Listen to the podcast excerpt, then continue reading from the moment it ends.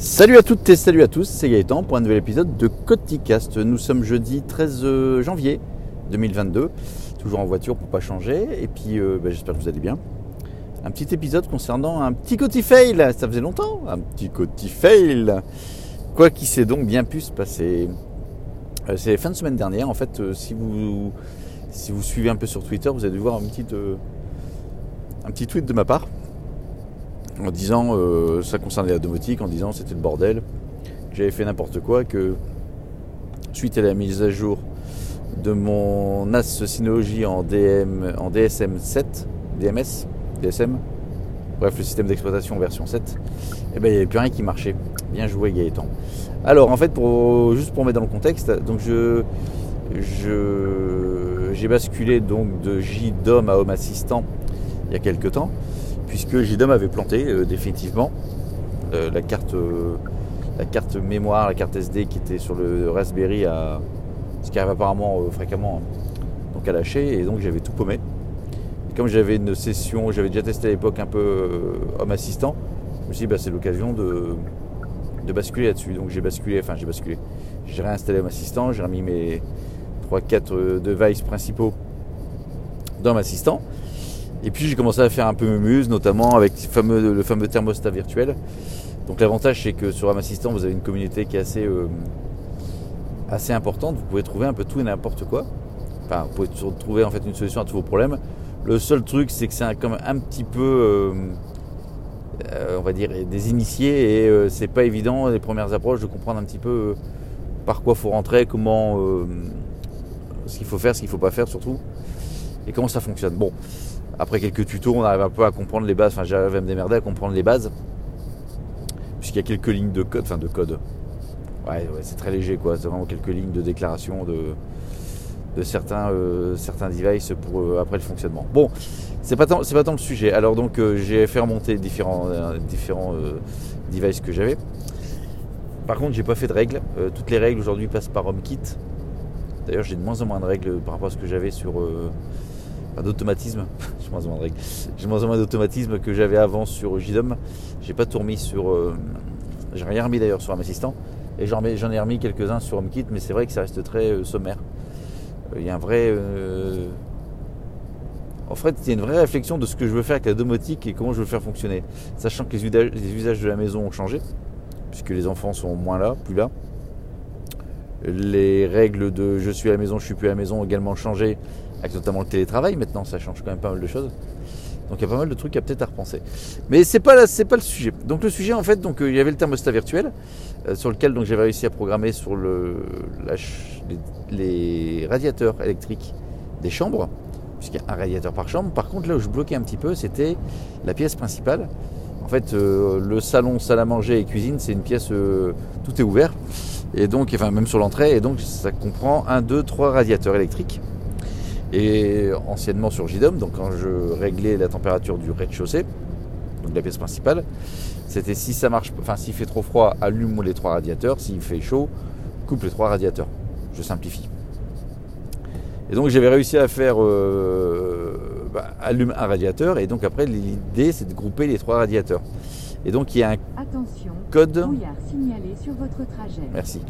Et donc euh, dans Home Assistant il y a possibilité de grouper des éléments entre eux, de la même nature bien évidemment. Donc par exemple, vous voulez grouper toutes vos, ampoules du rez-de-chaussée, vous avez un truc, enfin une catégorie groupe, vous groupez en fait vos éléments entre eux et vous allez les appeler comme vous voulez, je sais pas moi, euh, ampoule du rez-de-chaussée, euh, ampoule du dimanche, enfin bref, vous mettez le nom que vous voulez. Et en fait c'est groupé, comme ça vous appelez après ce nom euh, allume ou éteint les ampoules du dimanche ou les ampoules du rez-de-chaussée, il va éteindre toutes les ampoules du rez-de-chaussée. ça c'est le principe. Et bien en groupant les radiateurs, malgré tout, quand j'allumais, j'avais groupé les radiateurs, donc j'ai trouvé la commande. Et lorsque j'appelais avec le thermostat virtuel, bah, s'il fait froid, allume le, groupe de radiateurs, il m'allumait qu'un seul radiateur. Donc ça me faisait un petit peu, un petit peu chier. L'avantage, c'est que actuellement, euh, donc pour ceux qui ne savent pas, je fais du minage de crypto-monnaie, enfin depuis un petit moment. Je commence à être pas mal équipé en termes de, de de minage et donc ça me chauffe bien mon sous-sol. J'ouvre la porte du sous-sol ça me chauffe bien ma, mon rez-de-chaussée. Donc j'ai pas trop besoin de chauffage, sauf quand ça tape dans les températures. Actuellement, là, il fait, euh, on tape dans les 0, 1, 2 degrés et là, là on sent un peu la différence et là il y a besoin de remettre un peu de chauffage. Et donc ça fonctionnait pas. Donc c'était le premier truc qui commençait à me, à me, à me gonfler. Alors j'ai pas passé trop de temps. Un moment donné, quand ça bloquait, bah, je laissais tomber. Puis j'ai retourné 2-3 jours après. Puis j'ai réessayé, je cherchais sur internet. J'ai testé un peu de ligne de code, tout ça, mais c'était vraiment un peu compliqué. Alors, la, bonne chose d'ailleurs, sur une petite parenthèse sur un assistant, si vous modifiez du code, enfin, euh, je testais des noms de groupes, euh, enfin, je modifiais un peu, je tâtonnais. Et euh, lorsque vous modifiez quelque chose, il faut généralement redémarrer le serveur. Alors ça va assez vite hein, pour que ce soit pris en compte. Mais si vous écrivez mal votre ligne de code, enfin vous faites un bug, et bien il ne veut pas redémarrer. Il vous dit non, pas possible, dans votre ligne de code tel, truc à tel endroit, ça marche pas. Et si je redémarre, ça va planter, donc je redémarre pas. Donc je trouve que c'est- très intelligent comme sécurité, ça évite de planter tout votre système. Donc ça c'était le premier truc. Et deuxième truc également, moi qui, me... Alors oui, euh, qui dit règle de ménage dit consommation électrique, dit, dit consommation électrique euh, avec chauffage électrique, avec... euh, euh, Qu'est-ce qu'il y a d'autre Avec euh, le spa dehors, avec euh, un grille-pain, avec un four, avec une machine à laver? J'ai réussi à faire sauter, notamment le soir de Noël, le 24 au soir, à faire disjoncter le, le principal, le trop consommé en fait, à dépasser l'abonnement. Bon, ça c'est, il faut d'ailleurs que je m'en occupe, je vois un peu le truc. Et donc ce que j'avais besoin aussi, c'est de dire, ok, j'ai besoin de savoir un petit peu en termes de pilotage. Donc ça m'est arrivé deux fois, une fois à Noël et une fois l'autre nuit à 2h du matin. Parce qu'en fait les chauffages s'étaient mis en route. Euh, euh, oui, parce qu'après j'ai réussi à contrôler le système grâce à Julien de Blog Démotique. J'ai réussi à trouver le système. Mais ça, c'était après le truc. Bon, bref. Donc, j'ai- un problème d'électricité. Enfin, un problème. J'ai besoin de suivre la consommation électrique pour savoir à un moment donné euh, combien je consomme réellement sur la maison à l'instant T. Et pour ça, j'ai un module. Alors, c'est très longtemps que je l'ai. C'est un téléinfo USB qui permet en fait de vous brancher ça sur votre compteur électrique, sur les prises, euh, sur les petits connecteurs qui sont autorisés, hein, euh, qui vous donnent leur creuse, leur etc. Vous avez votre relevé électrique et donc vous avez également votre, votre, consommation. Sur JDOM, ça fonctionnait bien. Sur avant le, la IDOMUS que j'avais, ça fonctionnait bien. Et là, pour le Home Assistant, bah, c'est pas intégré par défaut. Il n'y a pas de module développé. Donc, je cherchais depuis un petit moment. Et, et, euh, bah, semaine dernière, en fait, en recherchant de, à nouveau, je suis tombé sur un forum, un sous-sous-forum d'un notre forum obscur.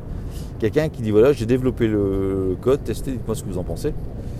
Euh, donc j'ai récupéré euh, le code en question, je l'ai installé et là euh, ça ne fonctionnait pas. Alors non pas que ça ne fonctionnait pas le téléinfo, c'est qu'en fait sur Home Assistant toujours vous pouvez récupérer une sorte de code, vous mettez dans un dossier bien précis et quand vous redémarrez, ben, le module qui a été programmé apparaît, vous dites je vais ajouter ce module là et là il apparaît dans votre liste des modules possibles.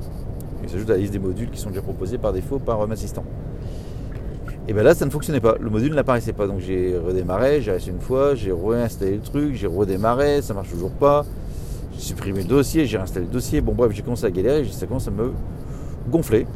Donc j'ai dit, je vais installer un autre truc euh, qui va me permettre de contourner qui s'appelle le HA Home Assistant CS, Custom System. Et là, ça vous permet d'installer plein de modules euh, qui ne sont pas sur la plateforme officielle. Donc j'ai tiens, je vais passer par là, peut-être que je trouve une solution. Donc j'installe ce HACS, toujours dans le dossier concerné, euh, et ça ne fonctionne pas. Euh, donc je trouve une autre méthode en passant par le terminal. Je suis la méthode, enfin le, le, le procédure plutôt. Ça s'installe, ça marque, tout est ok, je redémarre le serveur et HACS n'apparaît toujours pas. Et Téléinfo non plus d'ailleurs.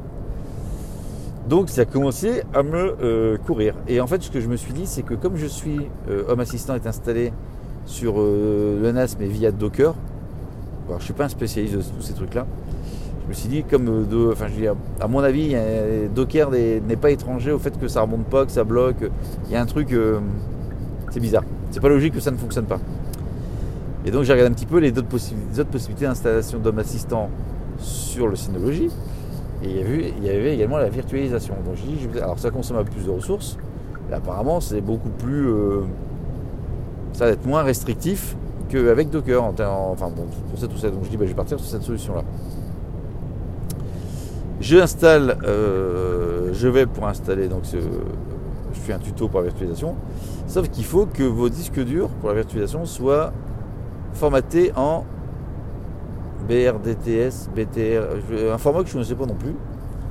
Ouais, ils sont formatés en Ext4, si je dis pas de bêtises. Bon, bref, il fallait les disques soient formatés différemment. Un autre système de gestion de, de disques, de données. Euh, je dis ok, ça marche pas non plus, donc euh, superbe. Et je sais pas pourquoi. Euh, je sais pas comment je suis arrivé Je me suis mis dans la tête que, en fait, si je passais en DSM7, donc si je mettais à jour le NAS avec la version de la nouvelle version de Synology, qui est sortie déjà il y a quelques mois, sauf que je n'avais pas trop migré parce que je me suis dit, on va laisser un peu essuyer les plâtres euh, pour pas se retrouver emmerdé avec ça. Donc je me suis dit qu'en passant en DSM7, enfin la nouvelle version, la dernière version, mes disques allaient être sur le bon format. Donc j'ai installé la version en question. Mais que nenni, hein, c'est parce que vous installez un nouvel système d'exploitation que ça va vous reformater. Je suis un peu con des fois, que ça va vous reformater les disques. Donc j'installe des, des SM7, euh, machin, des là, tout se passe bien, pas de souci. Euh, je vais pour de nouvelles exploitations et là il me dit bah non, euh, vos disques sont pas dans le bon format, donc t'es baisé, tu peux pas installer. Donc ça me, ça me, ça me gonfle. Tout ça pour à la base récupérer le téléinformation qui remonte bien dans mon assistant. Vous suivez. Là. Donc ça me gonfle, je dis ok, comment je peux faire pour formater les disques? Bah, En fait, il faut tout sortir les données. Donc il y a quand même 4, euh, il y a 16, c'est 4 disques de 4 Tera, donc il y a 16 Tera. ils ne sont pas tous pleins, mais bon, avec la redondance, tout ça, euh, on s'en avoir pas mal. Donc bah, j'ai pas suffisamment de place ailleurs pour, euh, pour récupérer. Enfin, puis ça va prendre des plombes et puis ça va me faire chier. Enfin, même si j'ai sauvegarde extérieure, je me enfin, je suis dit là, je suis parti dans un truc, ça va pas le faire. Donc j'ai on va laisser tomber on va rester sur Docker et puis on va faire tout va bien. Donc euh, j'entoure son modem assistant. Attention. Et là, il me dit. sur le bas-côté sur votre trajet. D'accord. Merci Josiane. Et là, euh, mon assistant, il redémarre et puis il me dit bah non, euh, il n'y a plus de modèle, euh, j'ai plus de Z-Wave. Z-Wave, tous les modules Z-Wave, ils marchent plus. Ah puis les modules Zigbee non plus, ils marchent plus. Qu'est-ce que c'est que ce bordel? En fait, donc pour Z-Wave et pour Z-Wave, Z-Wave et pour le Zigbee, je passe par des clés USB spécifiques monté sur un petit, un petit, un petit hub USB, relié lui-même au, NAS. Et quand je cherche un petit peu, je me rends compte que sur les DSM7, DMZ7, je ne vais jamais le mettre dans le bon ordre, c'est pas grave, la version 7, ça euh, vous ferme les ports pour les clés USB. en termes de sécurité, ils ont renforcé le truc.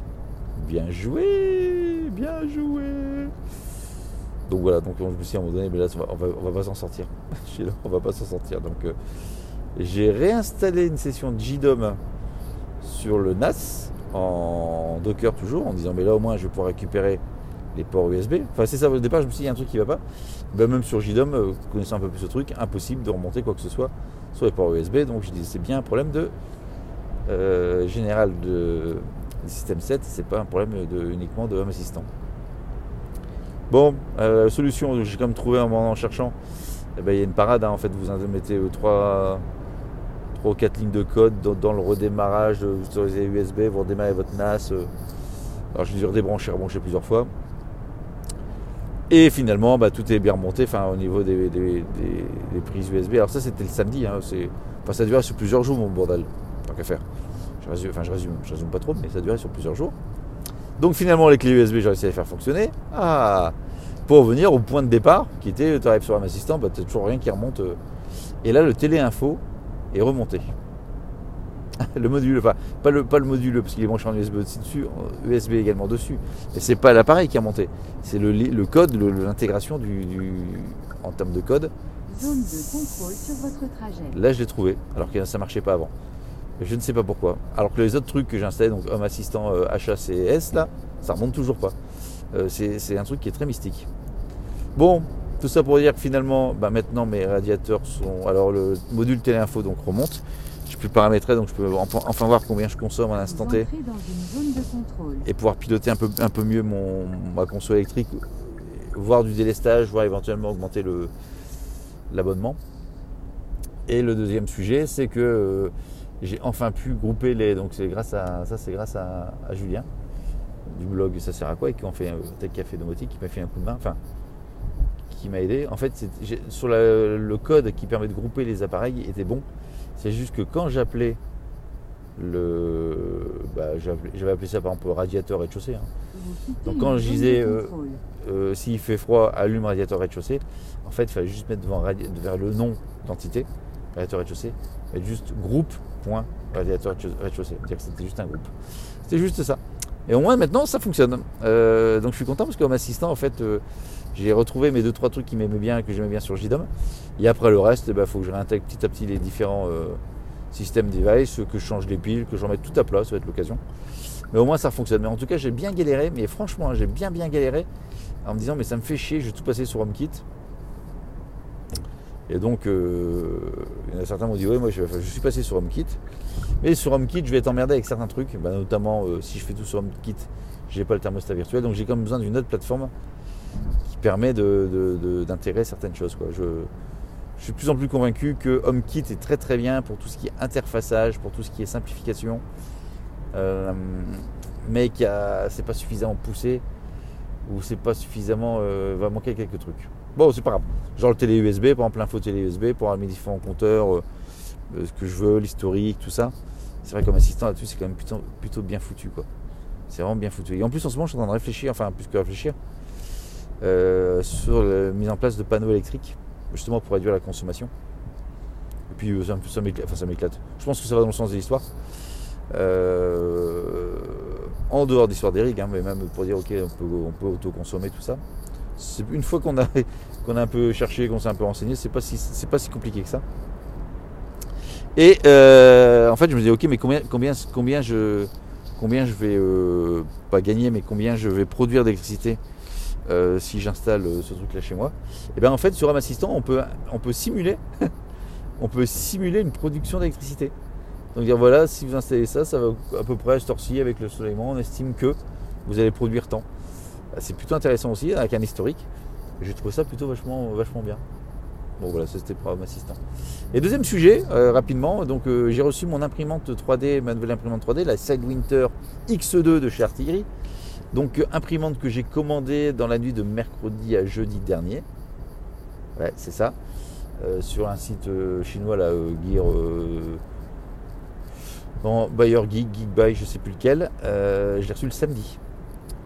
Donc en fait, c'était un, elle était euh, déjà en stock en France. Donc très très rapide en termes de livraison. Euh, super simple à monter. En fait, vous avez juste, euh, vous sortez tout du carton, c'est bien emballé. Vous avez juste l'axe Z, donc on va résumer le portique sur lequel vous avez la tête d'impression. vous avez juste à clipser et à mettre 1, 2, 3, 4 vis, à serrer 4 vis, 2 vis de chaque côté. Et c'est tout. Deux câbles à brancher et c'est monté, ça marche. Alors après, il vous conseille quand même de resserrer les, tout ce qui est les. Ah, voilà, j'ai encore oublié le nom. C'est pas grave. Pas les anthrax. Les. Euh, si, bon, bref, il faut des petits roulements là, ce qui permet de. De faire rouler tout ça. Euh, donc, resserrer deux, trois trucs, la courroie, tout ça, je vous explique comment. Et après, roule, vous mettez le câble dedans. Le câble, le, le, PLA, le plastique et puis après, c'est parti. Et l'avantage, c'est qu'en fait, c'est un, c'est un système, euh, d'impression direct drive, c'est-à-dire que l'extrudeur, ce qui vous permet en fait de pousser les petits trous qui vous poussent le PLA, le plastique, vers la tête d'impression, donc vers la, buse qui chauffe. Donc si vous ne connaissez pas en fait le principe, avez un, du filament, donc le plastique c'est sous forme de filament, un fil, euh, qui est donc poussé sur une buse qui est chauffée à une certaine température, et en arrivant dans cette, buse, ben, ils fond et il vous dépose un, filet de plastique, euh, un filament de plastique fondu. Et après, ça vous fait les couches et en séchant, bah, ça, se solidifie. Le principe. Et donc là, pour revenir, l'extrudeur, donc si vous pousse le plastique, est directement intégré à la tête d'impression, ce qui fait que euh, vous n'avez pas de long tuyau où ça peut se boucher. Et surtout, vous pouvez imprimer des trucs un peu plus, euh, un peu plus compliqués à imprimer. Enfin, notamment des, plastiques souples, des style limite caoutchouc. Enfin, c'est pas ça, mais pour faire des coques, des choses comme ça, ou des, des roues de voiture. J'en ai pas besoin. Voiture de modèle réduit, hein, bien, évidemment. Quoique. Non, non, la taille est pas assez grande.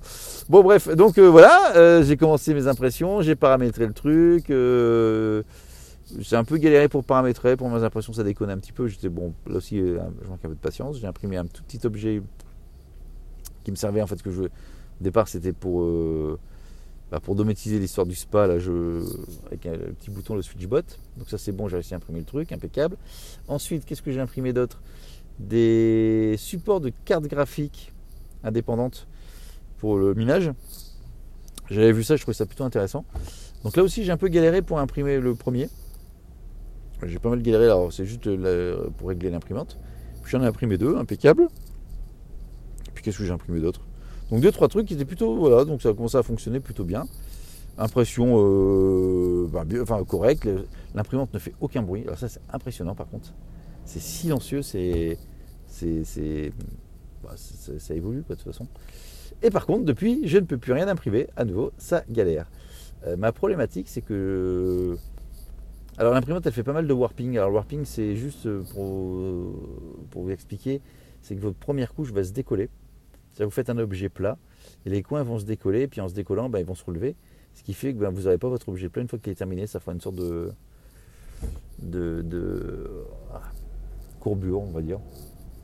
Alors théoriquement, avec un plateau chauffant, ça le fait pas. Mais là, ça le fait. Euh, donc là, c'est du réglage aussi. Peut-être que l'imprimante est trop courant d'air. Enfin, je vais voir pour, essayer de modifier ça. Je suis pas trop inquiet, là-dessus. Il y a des solutions. Par contre, euh, un truc qui est un peu plus chiant, euh, c'est qu'en fait, maintenant, quand je veux imprimer les premières couches, c'est bon. Et au bout d'un moment, ça se bloque sur les couches d'en dessous. La tête ne bouge plus. Enfin, elle se trouve coincée. Et le filament reste, se dépose au même endroit. Qui fait que ça vous fait une grosse boule de plastique là, qui, se qui, se, qui se dépose. Et puis après, la buse, elle, est coincée le- parce qu'elle est coincée sur le, où elle imprime, avec la buse et ça se prend dedans comme, comme si ça se prenait un peu en glace, vous voyez hein, l'idée et, et, et, et, ça commence à me faire chier. Et donc cette nuit, hier soir, j'ai passé un peu de temps, j'ai tout réglé, j'ai fait les trucs, j'ai changé, euh, j'ai même changé de slicer, j'étais sur euh, Cura, je suis passé sur un autre slicer qui est, je ne sais plus comment ça s'appelle, euh, bah, Super Slicer. Apparemment, il est plutôt pas mal. C'est vrai qu'en en rentrant dedans, j'ai trouvé plutôt bien pédagogique. J'ai lancé mon impression et là, euh, l'impression est plutôt très bien partie. Est super. Top. Euh, au moins, euh, c'était un problème donc de, slicer. avec le slicer là, avec les bonnes configurations, c'est parti. J'ai résolu mon problème. Puis j'étais me coucher. Puis ce matin, en m'arrivant, en me levant ce matin, en fait, je me suis rendu compte qu'au bout d'un moment, bah, ça refait la même chose. Ça s'est bloqué sur un point. Sauf que ça imprimait pendant 5 heures en restant sur le même point. Donc toute la buse était remplie de plastique. Donc, mais enfin, ça faisait vraiment une limite une poignée. Enfin, tout, tout était euh, tout était garni de plastique autour, etc. Euh, euh, super, super. Donc euh, j'ai fait chauffer à 250 degrés avant de partir. Là, je voulais être certain que pas laisser ça en plan pendant plusieurs journées. Je me connais. Donc j'ai tout fait chauffer à 250, enfin au maximum 260 degrés. Et j'ai euh, réussi à enlever tout le plastique autour, à nettoyer le truc. Mais ça n'a pas résolu mon problème de euh, point. Donc là, je suis un peu emmerdé. Donc à suivre par rapport à ça. Bon voilà, donc tout ça pour vous dire que j'ai des, vrais problèmes de, oh là là, de geekage, de geekerie, euh, de geekation euh, sur, en début d'année. Et puis qu'il y a pas mal de Cotify aussi. Voilà, je vous souhaite une douce et agréable journée. Je vous remercie de m'avoir écouté. Et je vous dis à bientôt. Mais regardez bizarre le policier là. Je pense qu'il a vu, j'avais une oreillette. et je vous dis à bientôt pour un épisode de Coticast. Salut